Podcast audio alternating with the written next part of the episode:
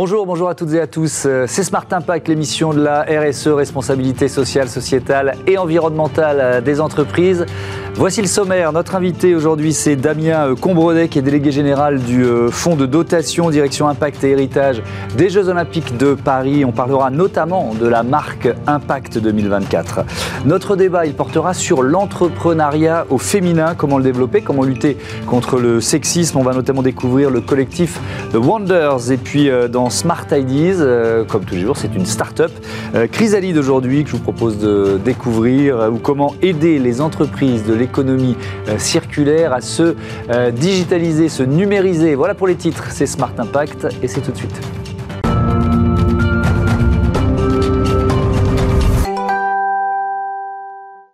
On découvre donc le fonds de dotation Paris 2024 avec Damien Combredet. Bonjour. Bonjour. Bienvenue. Vous êtes donc euh, le délégué général de ce fonds de dotation Direction Impact et Héritage. C'est quoi? On pose le décor pour commencer. C'est quoi ce fonds de dotation? C'est un engagement de candidature de Paris 2024 qui, à l'époque, s'était engagé à placer l'héritage au cœur de son projet. C'est-à-dire que dès l'avant, on prépare l'après. et pour ça, on a créé une structure dont c'est la mission. C'est euh, une structure qui est dédiée à être un accélérateur, un démonstrateur de l'impact social du sport, pour utiliser les Jeux de Paris 2024 comme un temps fort et pour faire en sorte que tous les acteurs de terrain voilà, puissent faire la démonstration de tout ce que le sport peut apporter. Oui, l'héritage, c'est pas seulement qu'est-ce qu'on va faire des infrastructures, c'est euh, aider des, humains qui ont de bonnes idées à ce que ça dure dans le temps. C'est ça la, logique, l'idée. Exactement. C'est optimiser les retombées non seulement économiques et sociales de l'événement, 150 000 emplois mobilisés, mhm. mais aussi l'événement, le plus grand événement sportif au monde pour en faire une vitrine et un accélérateur de ce que font les clubs, les associations, les mhm. collectivités, localement, avec parfois peu de visibilité, leur apporter ce coup de projecteur et puis essayer de faire essaimer et grandir leur projet. Oui, c'est ça, partager les, bonnes pratiques. J'aime bien euh, poser ce principe dans, l'émission. Quelques chiffres sur le fonds de dotation. 350 euh, projets sélectionnés bénéficiant du, logotype euh, Impact 2024, 250 acteurs du sport, du mouvement sportif mobilisé, 224 projets lauréats, déjà 4 900 000 euros distribués. Euh, évidemment, ça titille ma curiosité. 250 acteurs du mouvement sportif mobilisé. Il y a des, personnalités, il y a des, stars là-dedans. C'est quoi la logique? Oui, mais il y a surtout des acteurs de terrain. Oui, c'est ça. Euh, des clubs sportifs et des fédérations qui, à l'échelle locale, régionale et nationale, ce sont vraiment les trois échelons avec lesquels mhm. on travaille, proposent des solutions innovantes qui utilisent le sport non seulement à des fins récréatives et compétitives, mais mhm. aussi à des fins d'impact pour la santé, pour l'éducation et pour l'inclusion. Quand on parle de 224 lauréats, il y a eu combien de candidats? Euh, des milliers, des centaines je, voudrais évaluer ça. Il y en a eu euh, environ le double parce que on a conçu un dispositif de candidature avec un auto-diagnostic mhm. qui permet à chacun de savoir s'il est éligible ou pas. D'accord. Ça permet d'éviter les déceptions, mhm. d'éviter un travail d'instruction trop lourd et donc on cible assez juste dès le départ. Mhm. Et quand on dit 224 projets lauréats, en fait, vous pouvez multiplier ce, ce chiffre par deux ou par trois parce que le principe du fonds de dotation, c'est qu'on ne finance que des projets collectifs porté par un acteur du mouvement sportif, mais mhm. aussi un autre acteur de l'intérêt général, une association culturelle ou euh, sociale, une collectivité, un établissement pénitentiaire, mhm. une école, un EHPAD. Donc en fait, derrière chaque projet, il y a deux ou trois acteurs. Alors on, va prendre plusieurs exemples, ça va permettre d'élargir aux, thématiques en quelque sorte. Le, projet Demain avec elle, on est quoi? Sur la promotion du sport au féminin, j'imagine? Exactement, on est sur euh, l'utilisation du sport pour l'émancipation des jeunes filles, mhm. la reconquête de l'espace public, de la confiance en soi. Typiquement, c'est un projet qui est porté par euh, l'association euh, Sport dans la ville, mhm. avec des fédérations sportives, pour que des jeunes filles découvrent ces disciplines, et puis euh, voilà, ça tisse des liens d'amitié reconquiert aussi ces terrains de, de, j'allais dire de foot, mais de sport en général, qui sont parfois un petit peu masculins. Euh, et donc c'est un projet voilà, d'émancipation mhm. euh, des jeunes filles. On en a d'autres euh, avec Paris Sportif, par exemple. Et le, principe à chaque fois, c'est de détecter une solution locale qui marche et d'essayer de la faire grandir. autre projet tourné lui vers les personnes handicapées, ça s'appelle Avistim. c'est quoi le, le, principe là aussi et la, voilà, le principe un peu général? Là, encore, c'est de l'innovation, euh, de l'innovation sociale, mais aussi pour ce, qui concerne ce projet technologique. Mmh. Euh, c'est un projet qui est porté, là encore, par plusieurs acteurs. La Fédération d'Aviron, avec l'APF France Handicap, mmh. et Avistim, que vous avez évoqué. Euh, on utilise la technologie, on utilise des capteurs qu'on place sur des rameurs et des vélos électriques pour permettre à des personnes en situation de handicap, handicapées des membres inférieurs, mhm. de pouvoir utiliser ces outils et reconquérir cette pratique sportive à laquelle parfois certains étaient attachés, que d'autres découvrent. Donc c'est une innovation technologique qu'on va essayer là encore d'accompagner. Hmm. Un, autre exemple, l'Académie euh, Diomède, du nom de l'ancien champion du monde 98, Bernard Diomède. Euh, euh, le, fonds de dotation va lui servir à, quoi? C'est quoi? De l'éducation par le sport, si, je me souviens bien? Exactement. C'est l'accompagnement de jeunes filles et de jeunes garçons dans le foot, puisqu'on a là un, grand champion de hmm. foot, et son épouse qui porte un, un projet qui utilise le sport non seulement pour euh, permettre à, ces jeunes de progresser dans leur discipline, mais aussi de progresser dans leurs études et dans leur parcours de jeunes, avec un lien très fort avec les établissements scolaires mhm. et avec une ambition de réussite éducative. Ça, consiste en quoi euh, cet accompagnement? Vous parlez d'innovation sociale, donc euh, on a bien compris, vous avez détecté des projets qui, vous paraissent innovants. Votre accompagnement, il consiste en quoi? Il consiste en trois choses. Mhm. Premièrement, des financements qui permettent de faire grandir les projets.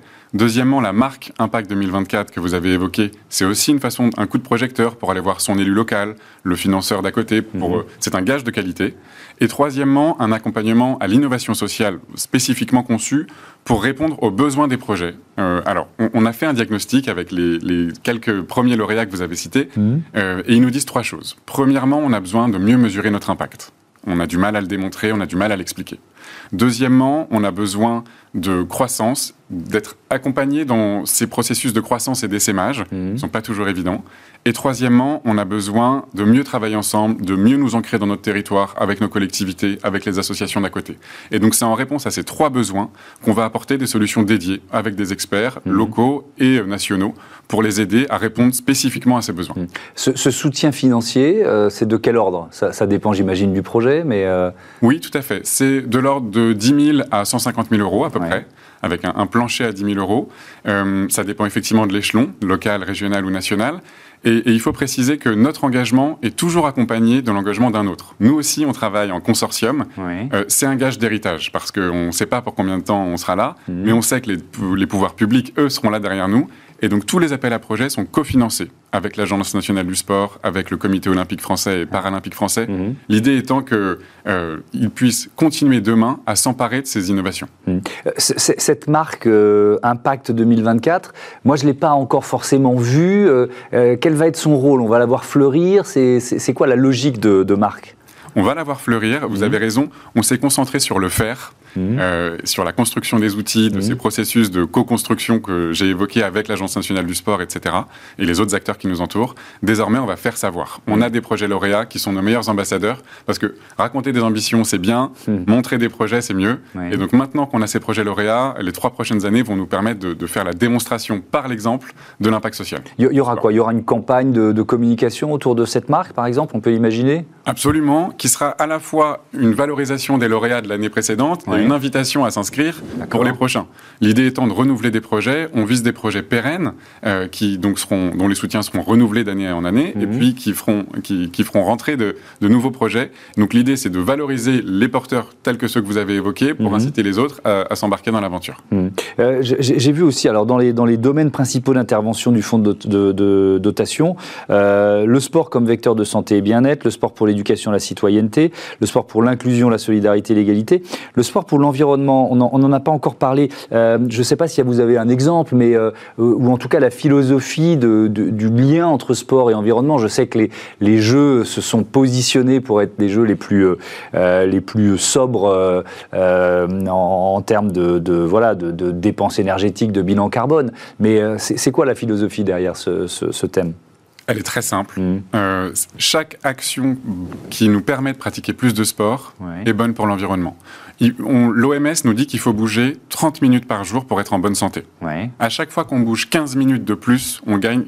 Si on bouge 15 minutes par jour, c'est 3 années d'espérance de vie hmm. en bonne santé de, gagner. À chaque fois qu'on marche, à chaque fois qu'on prend son vélo, on agit pour l'environnement. Donc je pense qu'avant d'inventer des liens un peu farfelus, il faut faire très simple. Bouger plus, c'est bon pour la planète. Et c'est bon pour la santé. Donc la connexion pour nous, elle est évidente. Promouvoir les, les mobilités actives, promouvoir la marche, mhm. euh, pratiquer 60 minutes à l'école, 30 minutes adultes, c'est bon pour la planète. Est-ce qu'il y a aussi, euh, on, était toute la semaine dernière sur la thématique de l'inclusion, euh, est-ce qu'il y a aussi une, aide à des quartiers qui sont un peu enclavés ou en difficulté économique, qui peuvent être d'ailleurs des banlieues de grandes villes ou des quartiers ruraux? Est-ce qu'il est qu'il y a ça aussi? Absolument, à la fois sur le terrain du développement économique et social, pour mmh. permettre aux TPE, PME de, de Seine-Saint-Denis, par exemple, où notre siège est installé, où le centre aquatique aura lieu, où le stade olympique euh, euh, célébrera euh, les disciplines, plusieurs disciplines des Jeux. Mhm. On a un travail avec le secteur, le service public de l'emploi local, et puis avec les TPE-PME. Et c'est vrai aussi pour l'accès à la pratique sportive. On a un projet 24 sites dans 24 villes, par exemple, parmi d'autres, en Seine-Saint-Denis, qui amène le sport là où parfois les gens y ont peu accès. On a eu un programme cet été de savoir nager pour amener des bassins éphémères au plus près euh, des habitants, dans le département où il y a le moins de piscines par habitant, ce qui a permis d'apprendre à nager à 1800 enfants, mais aussi à des adultes qui, euh, eux aussi, ont, saisi cette occasion. Mmh. Merci beaucoup, merci euh, Damien Combredet. À bientôt sur Bismart. On passe à notre débat développer l'entrepreneuriat féminin.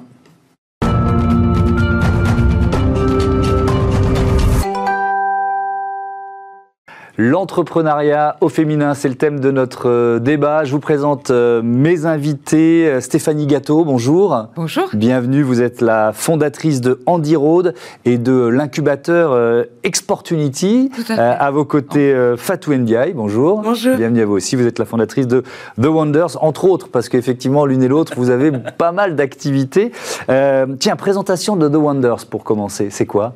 Alors, The Wonders, c'est un collectif de femmes d'impact et nous, notre ambition, c'est vraiment de redéfinir la place de la femme dans la société et dans l'économie. Mhm. Et on fait ça de façon bienveillante et positive, notamment grâce à des programmes d'accompagnement et une journée très spéciale. C'est quoi cette journée? C'est la Journée internationale des femmes d'impact qu'on a créée cette année, qui est une mhm. journée dédiée pour mettre en avant de nouvelles rôles modèles parce qu'en fait, on s'est rendu compte qu'en France, aujourd'hui, on parle beaucoup de femmes qui agissent, mais en fait, c'est tout le temps les mêmes. Et il y a des femmes qui font des choses extraordinaires dans toute la France qu'on ne voit pas assez. Mhm. Et c'est comme ça qu'on a créé cette journée pour vraiment mettre de la lumière sur ces profils atypiques comme celui de Stéphanie et que tout le monde a besoin de, rencontrer et de voir. Et de, et de découvrir. C'était le 11 octobre dernier, cette journée euh, internationale. Euh, Stéphanie Gâteau, euh, c'est quoi Andy Road Alors, Andy Road, c'est une start-up que j'ai fondée en 2018, qui est en fait une application euh, pour sécuriser les déplacements des personnes à mobilité réduite à l'origine et de leurs aidants, qui sont 25 millions en France. Et à côté de ça, il y a une communauté d'entraide solidaire d'anges gardiens euh, qui permet de trouver des relais au quotidien pour les aidants et de, en cas d'alerte, de les prévenir euh, en termes d'information, d'accessibilité, mmh. voilà, ou de pendant le confinement, tout le monde a compris ce que c'était que, voilà, justement l'isolement, l'accès à l'emploi, l'accès aux, aux, loisirs, etc. Donc l'idée aussi derrière, c'est de créer du lien social et de parler d'inclusion numérique voilà, ce qui est aussi un sujet très précieux à l'heure actuelle. Quand on parle d'entrepreneuriat au, féminin, qu'est-ce que ça vous inspire, notamment euh, euh, voilà l'action de Wonders? Alors je trouve ça euh, extraordinaire parce que je trouve qu'effectivement, on a en termes de visibilité un peu toujours les mêmes schémas. moi, je sais que entre le fait d'être une femme polyhandicapée qui souhaitait faire de l'international et voyager partout dans le monde, mais peut-être en fauteuil roulant, c'était un petit peu compliqué. J'aurais voulu avoir des, des références un peu inspirantes de femmes euh, et puis de leur place. Euh, voilà. Et effectivement, de cette notion aussi d'engagement, d'avoir des valeurs derrière, qui est un peu propre au profil euh, féminin, on va dire. Mhm. voilà, J'ai trouvé que c'était précieux et surtout de s'enthousiasmer et de s'émerveiller des talents de chacune. Et aussi le fait justement d'être un collectif comme ça, ça nous a permis à chacune d'avoir notre place, de nous découvrir et d'avoir toute la même valeur. Il n'y avait pas de prix particulier, il n'y avait pas de classement particulier surtout. Et c'est très agréable. Est-ce que, euh, Stéphanie Gâteau, il y a des, des a priori, des biais euh, chez les hommes sûrement, mais peut-être aussi chez les femmes qui freinent l'entrepreneuriat au féminin Oui, alors en fait, il y a non seulement il y a, des biais, mais il y a, parce qu'il y a une difficulté à se projeter, d'où l'idée de, d'essayer en tout cas de, donner d'autres, d'autres propositions, mhm. euh, et surtout dans l'entrepreneuriat. Alors en plus, dans la tech, c'est pire que tout en ce moment, puisque voilà, même celles qui se forment à la tech ne rentrent pas dans la tech, et forcément, on peut parler du handicap aussi, ça va créer des biais dans les outils qu'on va utiliser tous les jours. Mhm. Il faut être vraiment très très vigilant. Mais les obstacles sont vraiment, euh, voilà, dans, dans euh, le manque de référence, le manque d'encouragement, ce que font les Wonders, c'est-à-dire encourager à l'audace, à être nos propres héroïnes quand on n'a pas de, de, référence, bah, effectivement, dire ben, voilà, moi de, quoi j'ai envie et, qu'est-ce que j'ai envie de devenir? Fatou Ndiaye, c'est quoi euh, C'est une sorte de boîte à outils de l'entrepreneuriat au féminin que, que vous proposez? En quelque sorte, oui. Parce que d'un côté, il y a tout un pilier inspiration. Et en fait, cette journée internationale permet de, s'inspirer parce qu'on rencontre des profils complètement atypiques, mhm. des femmes qui ont changé des lois pour permettre à des personnes handicapées de devenir pilotes. On a des écrivaines qui écrivent, qui sont poètes. On a des profils complètement atypiques. Ça permet d'inspirer les nouvelles générations à passer à l'action. Mhm. Donc ça, c'est quelque chose qui est très important pour moi. L'entrepreneuriat, c'est de trouver des solutions à des problèmes, mais c'est surtout d'agir concrètement. Mais pour agir, il bah, faut avoir des modèles, des rôles modèles, faut être inspiré mais il faut aussi relever des défis, d'après moi. Mm. Ah oui. Et ça, ça fait partie de la boîte à outils. On lance énormément de défis, notamment au sein de notre programme d'accompagnement. Mm-hmm. Toutes les semaines, on lance des, défis à No Wonders parce que pour nous, l'audace, c'est un muscle. Et comme tous les muscles, bah, faut bah, s'entraîner. Nous, c'est la chaîne des audacieux, donc on est, on est bien musclés. Exactement, on est très musclés. C'était quoi le dernier défi, par exemple? Euh, Le dernier défi, bah, il est en ce moment, parce qu'on part en Tour de France de l'ESS. Donc euh, j'embarque. Euh, donc de l'économie sociale et solidaire. Ouais. Pardon, on fait un Tour de France à la rencontre d'acteurs de, du changement, d'actrices du changement dans toute la France, mmh. Bordeaux, Paris et Nantes. Et donc le défi, c'était d'organiser cette semaine et d'inviter cinq Sénégalaises. Donc on a l'ambassade de France-Sénégal qui nous, a, qui nous envoie cinq entrepreneuses de choc. Mhm. Euh, et toutes les, toutes les 20, on va partir en Tour de France. Donc ça, c'est un gros défi. Mhm. Je voudrais aussi parler de sexisme quand même. Est-ce que vous avez rencontré euh, l'une et l'autre du sexisme dans, dans, votre vie professionnelle? Je commence avec vous, Fatou Ndiaye. Oui. Forcément. forcément. Malheureusement. Je m'attendais pas à la réponse non.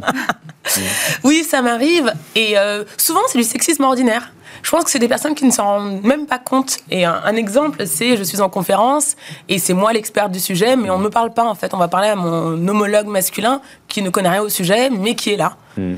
Et euh, bah, c'est des scènes comme ça, bah, c'est assez courant. Et après, qu'est-ce qu'on peut faire pour changer ça?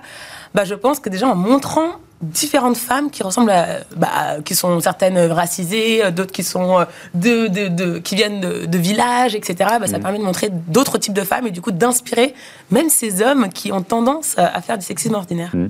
Et vous, Stéphanie Gâteau, euh, vous l'avez vécu euh, Je crois, il n'y a pas un seul instant où je l'ai pas vécu, quasiment sur tous les postes de, sur lesquels j'étais. Déjà, quand j'ai commencé, on m'a dit la stratégie, c'est pour les hommes, la stratégie d'entreprise. vous êtes une femme, vous êtes jeune. C'est limite si on m'avait dit que j'étais blonde et en plus handicapé. Donc là pour le coup, je crois que je cumule quand même pas mal de choses. Là où c'est intéressant, c'est effectivement de, de faire d'autres propositions et d'être peut-être de montrer qu'on peut être là où on nous attendrait pas. Mhm. Euh, alors c'est vrai que dans la tech, on est en train de perdre des talents à cause de ça parce qu'il y a beaucoup de discrimination. Euh, on n'est pas du tout dans l'égalité des chances et les femmes particulièrement et fondatrices malheureusement, on lève un homme va lever à peu près 240% de fonds de plus qu'une femme, euh, alors qu'on est reconnu pour être meilleur gestionnaire, etc. Enfin bon, euh, et, effectivement, comme fondatrice, on va vous dire, bah oui, mais quand même, vous ne seriez pas accompagnée par un homme dans votre équipe. Euh, voilà. Donc, alors, je vous parle même pas du handicap, mais bon, voilà, c'est très compliqué. Mais est-ce que ça change? Est-ce que vous voyez une évolution Ou à votre visage euh, Je suis très audacieuse et très optimiste. Donc moi, je suis convaincue que c'est justement par l'exemple. On parlait des quotas. Il y a pas longtemps, il y a eu les assises de l'égalité euh, mm. hommes-femmes. Euh, il y a plein, il y a plein de leviers, mais des pistes aussi, c'est de justement donner envie et, et, l'audace, l'énergie qui se dégage des Wonders, mm. c'est aussi de dire la réalité terrain en, en, préparant celle qui arrive, disant que ça va être compliqué. Il y a des obstacles, oui, il y a des freins, il y a tout un tas de choses qui peuvent être difficiles à dépasser, mais voilà, c'est vous qui choisissez, soit vous les dépassez, vous êtes un peu innovant et vous sortez de vos zones de confort et vous vous appropriez votre vie, vos envies, vos projets, euh, et vous les, en fait, vous avez besoin de personne pour y arriver. Mm. Vous pouvez compter que sur vous-même et déjà vous êtes pleine de ressources, quoi. Hein. donc allez-y, foncez. Mm. Euh, Fatou Ndiaye, vous avez lancé euh, plusieurs entreprises, notamment The Great Village. C'est quoi? Alors là, c'est très, très, très unique. On a créé une communauté de troc. Euh, donc on est, oui, on est une coopérative et on aide entrepreneurs, dirigeants ou même citoyens à troquer. Parce qu'on pense que c'est une des façons de créer une économie régénérative. Mmh. Et aujourd'hui, on a une communauté de plus de 3000 membres autour du monde. On a accompagné une centaine d'entrepreneurs et on a des dirigeants qui troquent entre eux. Notamment, on a un dirigeant qui a troqué euh, du vin contre du branding. Et le dirigeant qui fait du branding a reçu en échange un vin fait sur mesure à sa marque pour ses clients.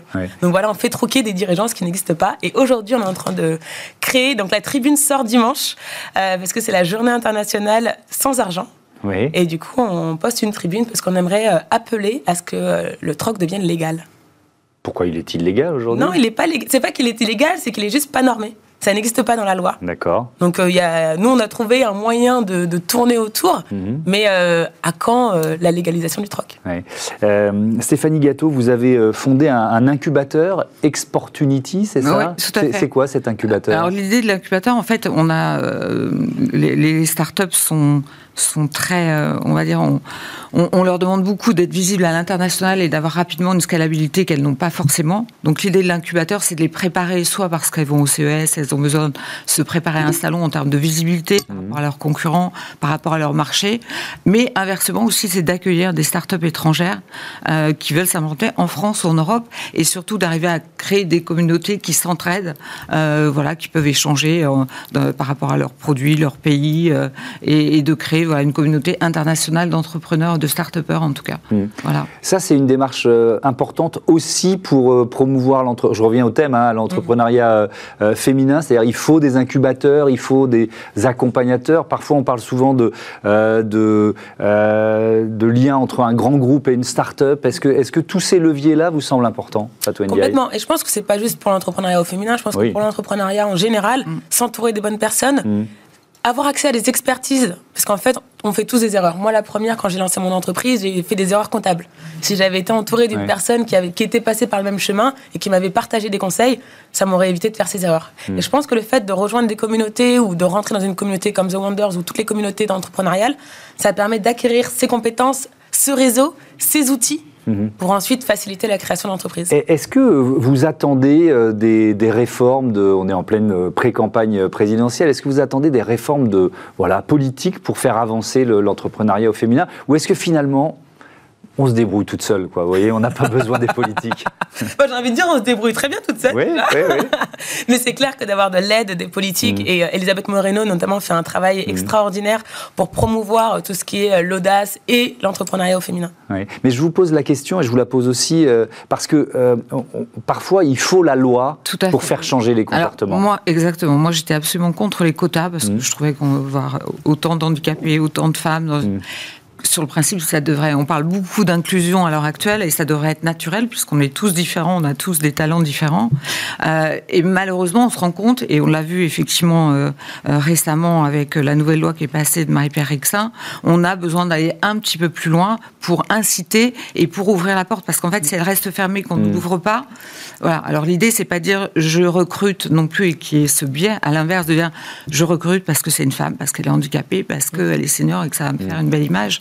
Euh, surtout que les, si on veut pas perdre les nouveaux talents, euh, les entreprises n'ont aucun intérêt à être toxiques, surtout dans la tech.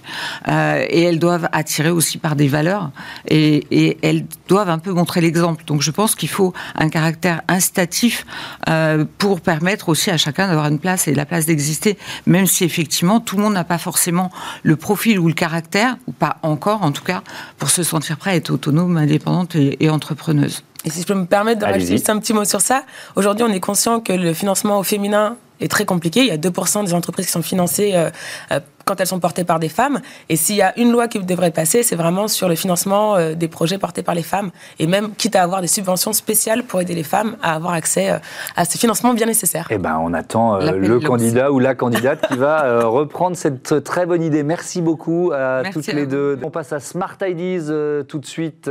économie circulaire au programme. Smart Ideas avec BNP Paribas. Découvrez des entreprises à impact positif.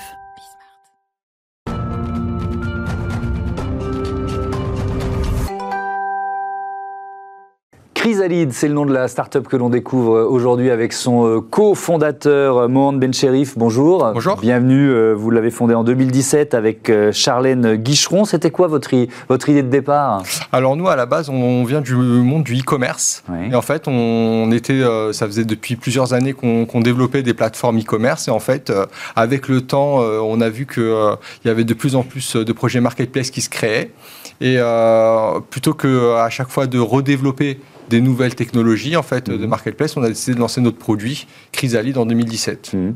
Et donc c'est quoi? C'est un, c'est un programme qui est, un, je crois que c'est no code, c'est ça le, terme qu'on, emploie? oui, c'est vrai. donc c'est moi, qui suis nul en informatique, je peux, je peux créer ma, ma place de marché, c'est, ça? C'est ça exactement. En fait, on avait vu un peu la révolution Shopify, qui est aussi une mhm. plateforme no code ou low code euh, pour permettre de créer son site e-commerce, et on voulait faire la même chose pour les marketplaces. Donc si vous avez une idée que vous voulez pas aller, vous, vous avez pas la possibilité d'aller voir les grands acteurs euh, qui vont euh, vous demander des budgets euh, très très importants. Vous pouvez vous lancer avec Chrysalide et après vous développer. Mhm.